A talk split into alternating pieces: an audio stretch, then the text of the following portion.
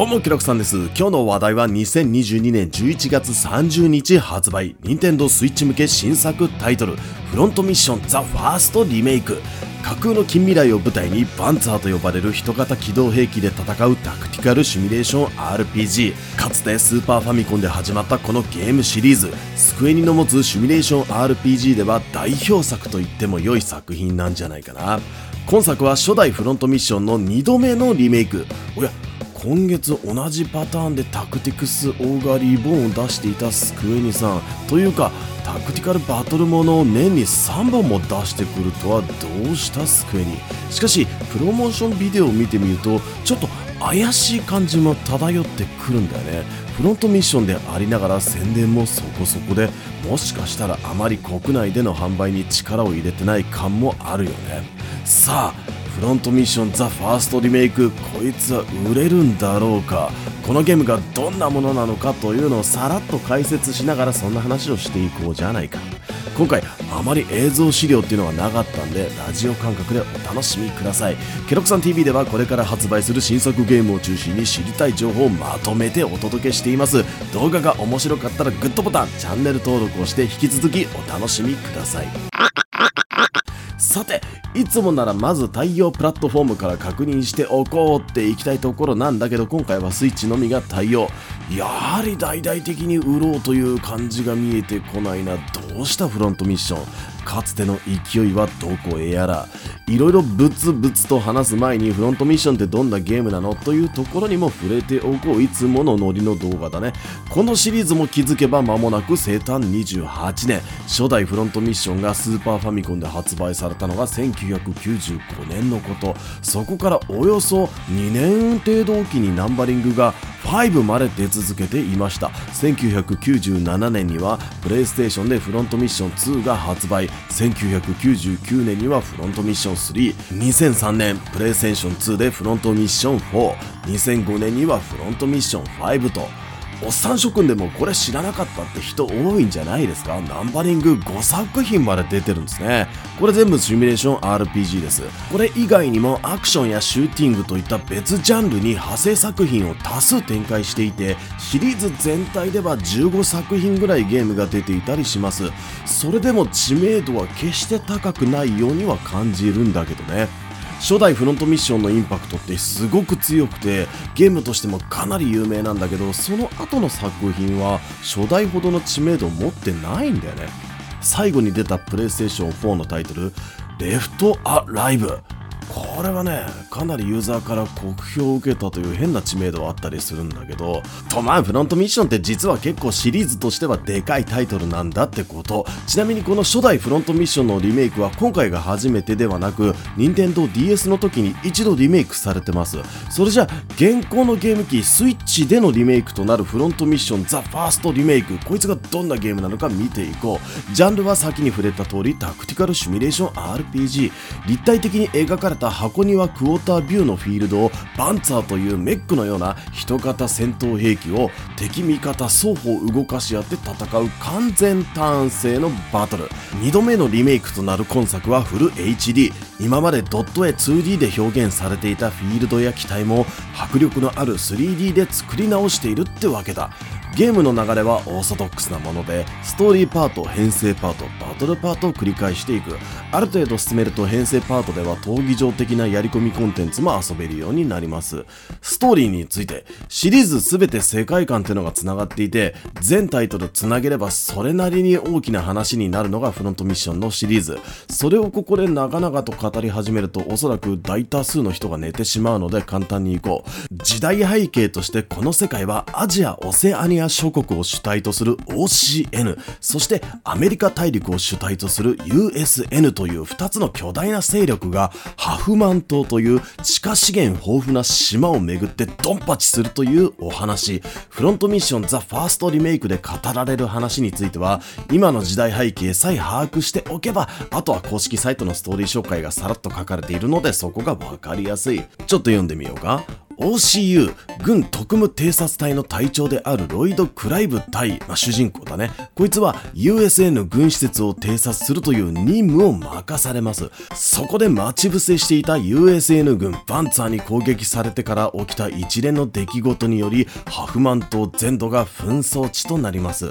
ロイドの婚約者であるカレン・ミユア中尉は戦闘中行方不明となってしまいます。除隊させられたロイドはカレンに何が起こったのか知りたくてミッションを開始。捜査が進むにつれてあの事件の裏にある陰謀とその陰謀を画策したものがどんどん明らかに。というあらすじ今回はそのまま公式サイトを読みました。ゲームの第一ステージでいきなり主人公の婚約者が悲しいことになるというなかなかにショッキングな始まり方するんだよね。このフロントミッションってやつ。戦闘システムと戦略について。この手のシミュレーション RPG だと高低差とか攻撃方向に加えてガッチガチの地形効果という感じがするじゃないですか。フロントミッションについてはそこら辺って結構緩いんですよ。地形効果というものは確かにあるんだけど基本はタイプごとの移動力に大きな変化が出るというところがこれが軸になってくるんです。このゲームでの戦略は3つの攻撃レンジ格闘近距離遠距離の使い分けと V 破壊というのが大きな特徴になってきます。特に V 破壊については勝敗に大きく左右される重要な要素。銅、左腕、右腕、両足と、それぞれのパーツを破壊することで、破壊された側は性能が大きく下がって、破壊することによって経験値にボーナスがついたりするんです。今作、ファーストリメイクでは、スコープ視点で狙う部位を決めて破壊しに行くという要素が入り、よりメカメカしい戦闘になっているようだね。並走については、右腕、左腕、右肩、左り方の4箇所に装備が可能。どのタイプの武器をつけるかで格闘機なのか射撃機なのかが決まってくる。このタイプは自分内での行動順番に影響も出てくる要素になるんで当然格闘機の方が早く動けるというのが基本になってきます。行動順番は連携戦略というものに大きく関わってくるんで戦闘時はこの機体タイプの配分というものを考えていくのが戦略を楽しむ上での醍醐味になるでしょう。その他バンツァーには登場するパイロットっていうのがいて、バンツァーとパイロットの2つの要素を組み合わせて1つのユニットとしての強さが決まってくるんです。パイロットはここにスキルというものを覚えることができて、レベルアップしていくことで欲しいスキルを選択していく方式だ。格闘、近距離、遠距離とスキルは様々に存在していて、相手をスタンにしたりとか、攻撃回数が上がったりとかですね。各パイロットは覚えることができるスキル数に上限を持っています。一応オリジナルのルールでいけば、一度覚えたスキルってのは忘れることができないんで、登場させるバンツァーとパイロットの持つスキルがうまく噛み合うように考えていくことが大事なんだ。以上さらっとだけど戦闘システムについて触れていきました。意外とシンプルなもんでしょ。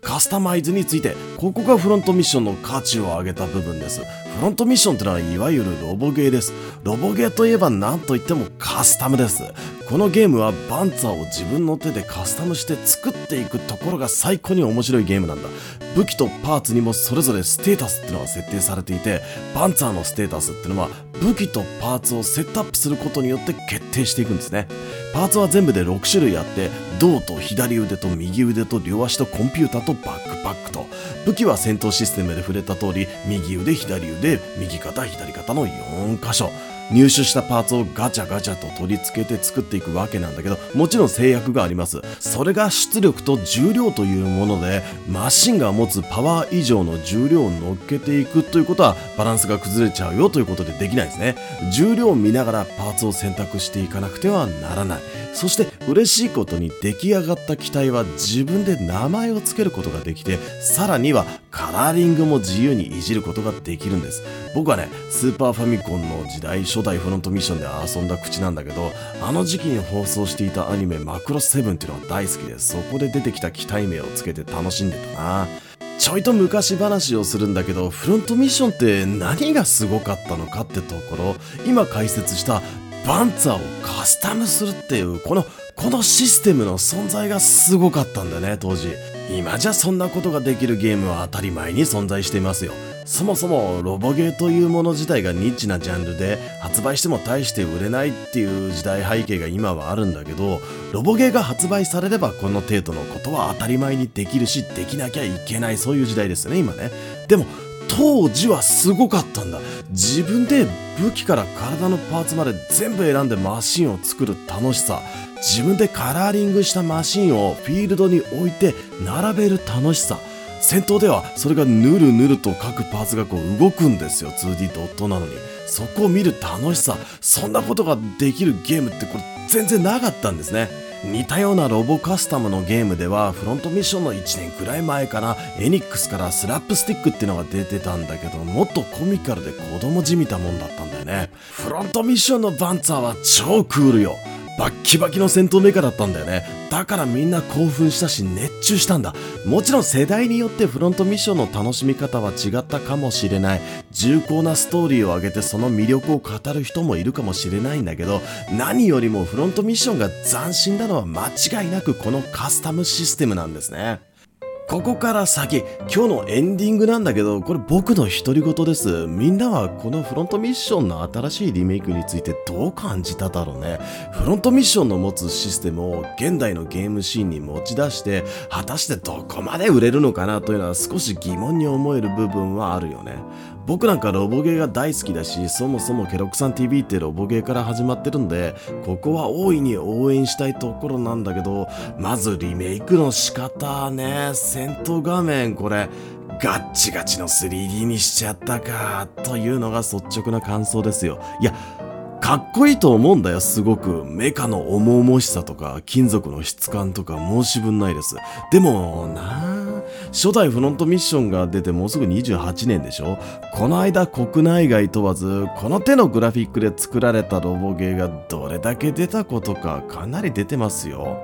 そして大ヒットに至ったゲームどれだけあったのかなって思うとやっぱり心配かなそもそもフロントミッションって 2D ドットで描かれててデフォルメ感っていうのがうんあったんだよ。不思議な味がね、あったんですよ、フロントミッションのグラフィックは。機銃を撃てばさ、バラバラと飛び散るドットで描かれた薬莢には、なんかね、可愛らしさとかっこよさが共存していたんです。あの初代フロントミッションの持つ味？これをうん、バッキバキの 3D の戦闘シーンにして消し去ってしまったら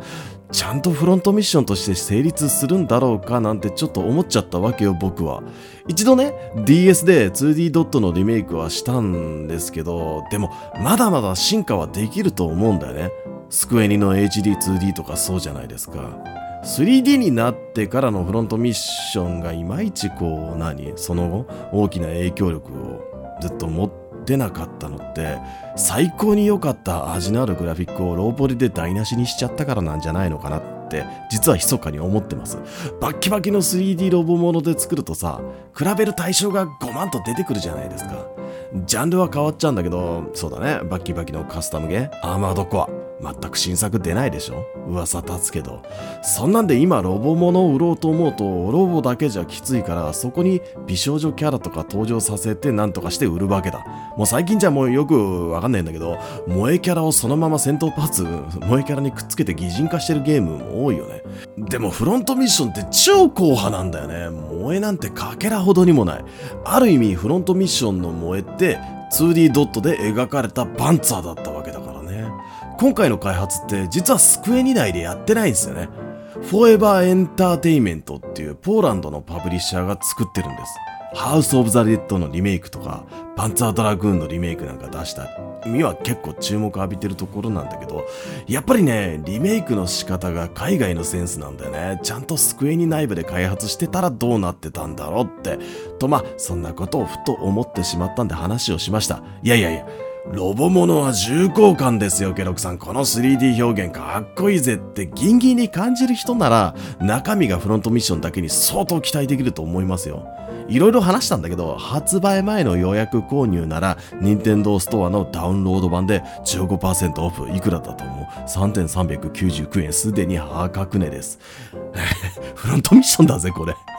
なお来年にはフロントミッション2もフォーエバーエンターテイメント主導でリメイクが決まってますから。うん。それじゃあ今日はここまで。フロントミッションザ・ファーストリメイクは11月30日発売。君はこのゲーム買いますか？買いませんか？次回のチャンネルも決まったぜ。ケロクさんでした。またね